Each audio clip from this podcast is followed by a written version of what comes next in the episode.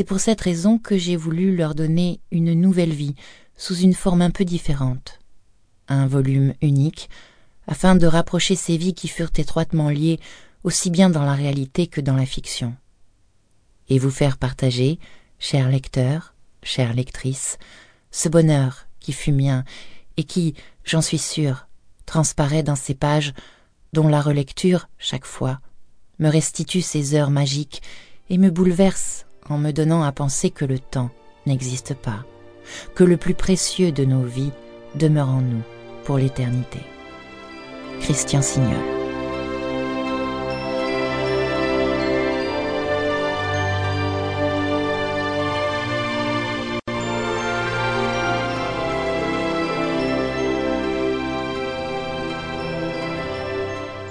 À la mémoire de Germaine et d'Anna, de Julien et de Germain, mes grands-parents en moi blotti.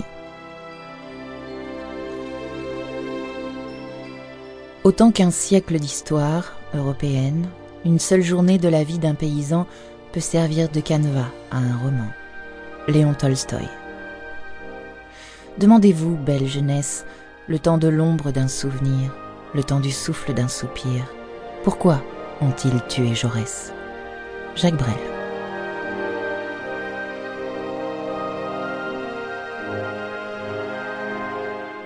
Première partie Les enfants du nouveau siècle.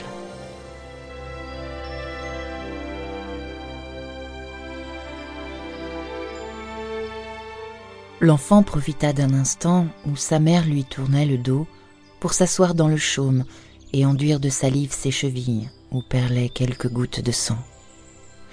Elle s'essuya les yeux, irritée par la sueur, soupira. Des îlots de poussière et de parfums lourds dérivaient sur le cos endormi. Le feu du ciel tombant en nappe blanche faisait crépiter l'herbe rase où bondissaient les sauterelles et crissaient les grillons. L'odeur des épis battus sur les airs, entêtante, dominait par instants puis s'estompait derrière celle des pierres chaudes, moins violentes, mais dont l'âcreté empâtait la bouche et suscitait des rêves d'eau fraîche. Passées les moissons de la fin d'août, les battages animaient le village, là-bas, scandaient les heures de ces journées torrides du début de septembre, où la fatigue incite à la recherche de l'ombre et au sommeil. Épuisée, Philomène se laissa aller sur le dos, ferma les yeux, songea à ses chevilles douloureuses. Aurait-elle un jour des galoches pour remplacer les sabots que, par économie, sa mère rangeait jusqu'au premier jour de l'hiver? Le père avait dit peut-être, un soir de mai où tout était si beau, si doux, si calme, en revenant de livrer les agneaux au village, chez maître de Laval. Elle-même l'y suivait parfois, et ravie, traversait la placette envahie par les canards et les oies, empruntait l'unique rue de Kérac, pénétrait dans la cour du château en retenant son souffle. Oh. Ce n'était certes pas un vrai château, mais quelle différence avec la métairie qui les abritait, elle et sa famille? Juste à la sortie du bourg, sur la route poussiéreuse de Montvalent, une immense bâtisse couronnée de deux pigeonniers trônait au milieu de multiples dépendances, d'aspect plus modeste, mais cependant respectable un énorme chêne truffier ombrageait la cour où s'ébattaient les volailles et les chiens. Des charrettes, des landaux et des brecs attendaient devant les écuries d'où s'échappait le hennissement d'impatience des chevaux à robes grises ou baies. Des servantes et des valets se hâtaient, des paniers ou des outils dans les mains, rabrouaient les chiens, appelaient, s'arrêtaient, repartaient, mus par de mystérieuses nécessités. Par la porte à demi ouverte de la bergerie, le tintement intermittent des sonnailles témoignait de la présence des brebis que les pastres du maître viendraient bientôt délivrer.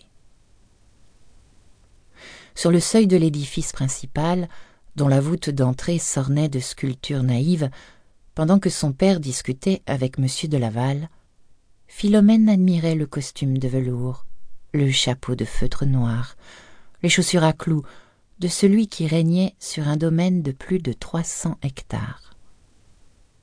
Six métayers travaillaient pour lui. cultivant un peu de blé et de seigle, élevant les brebis sur les grèzes, ses friches dévorées par les chênes nains et les genévriers entre deux étendues de calcaire vif.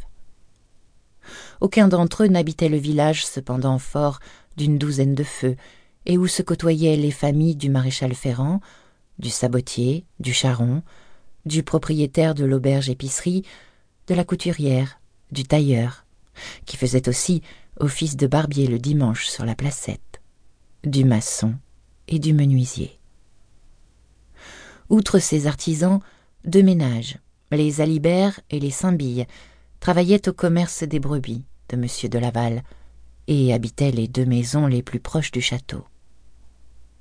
Le curé Lafont, lui, passait ses journées à espérer ses ouailles, assis sur une chaise de paille sous le porche de la petite église romane située du côté de la placette, opposée à l'auberge, à dix pas du grand chêne et du puits communal. Une religieuse d'âge avancé, qu'on appelait ma mère, l'aidait à tenir le presbytère et s'occupait d'un poste de soins désigné sous le vocable de miséricorde dans une vieille maison attenante. Là, d'octobre à juin, elle enseignait la lecture et l'écriture à une dizaine de fillettes, les garçons, eux, étant retenus aux travaux des champs à longueur d'année. Philomène, pour sa part, ne s'y rendait pas, car le père n'y avait jamais consenti. Elle regrettait beaucoup la rareté de ses visites au village, où elle se plaisait pourtant, et surtout chaque fin de quinzaine, quand il s'agissait de cuire le pain au four banal, coincé entre le presbytère et la maison du menuisier, ou alors, à la saison, de porter au tisserand dont un cheval borgne tirait le métier, la laine filée par la mère à la veillée. Elle ne manquait jamais de s'arrêter devant la boutique du sabotier, où elle choisissait d'avance les galoches promises par le père. Mais ce jour tant espéré finirait-il par arriver enfin? Devrait-elle encore longtemps marcher pieds nus du mois d'avril au mois de novembre? Quand elle ne glanait pas dans les chaumes, elle épurait les champs des pierres qu'il vomissait. Le temps sombre du causse se souillait de mille morceaux de calcaire jaunâtre qu'il fallait ramasser un à un, rassembler en bordure du champ et porter dans des paniers d'osier au Kérou le plus proche. C'était interminable, éreintant, à pleurer de joie à l'instant où la mère appelait pour la garde des brebis. Alors, malgré ses pieds meurtris, Philomène courait vers la maisonnette au mur épais couvert de lauze. Les fesses, son nid où elle se sentait heureuse, entre le père, Guillaume, grand, brun et moustachu, la mère Marie, noire aussi, de peau et de vêtements, ses deux frères plus âgés qu'elle, et sa petite sœur Mélanie, fragile à casser sous les doigts. Elle entrait dans la grande cuisine de terre battue, tirait un verre d'eau à la seille placée dans la souillarde aux larges dalles de pierre, buvait délicieusement dans la fraîcheur relative des murs épais d'un demi-mètre, soupirait d'aise. Vite, elle passait dans la chambre prendre sa pèlerine pour le soir, sur l'un des deux lits en bois de noyer où elle dormait avec sa sœur, près de celui de ses parents. Les garçons, eux, dormaient dans la bergerie, à l'étage, dans le foin. Parfois, Philomène s'y rendait pour les réveiller, les lendemains de gros travaux. Comme ils n'entendaient pas, elle criait, les secouait. Alors Étienne, l'aîné, se dressait brusquement, la soulevait dans ses bras de jeune homme rompu aux lourdes tâches, s'amusait à la faire virevolter autour de lui. Quelle ivresse Elle riait, le suppliait de la laisser, grisée par l'odeur des brebis, de la paille, de l'homme aussi peut-être, si troublante qu'elle enfermait les yeux.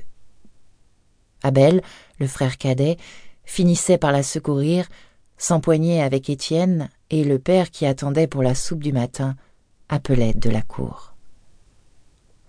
Elle laissait partir les combattants, s'allongeait dans la paille, peu pressée de gagner les champs en compagnie de sa mère, un panier sous le bras. Pourtant, si elle redoutait le père et ses colères, sa mère, elle, la rassurait.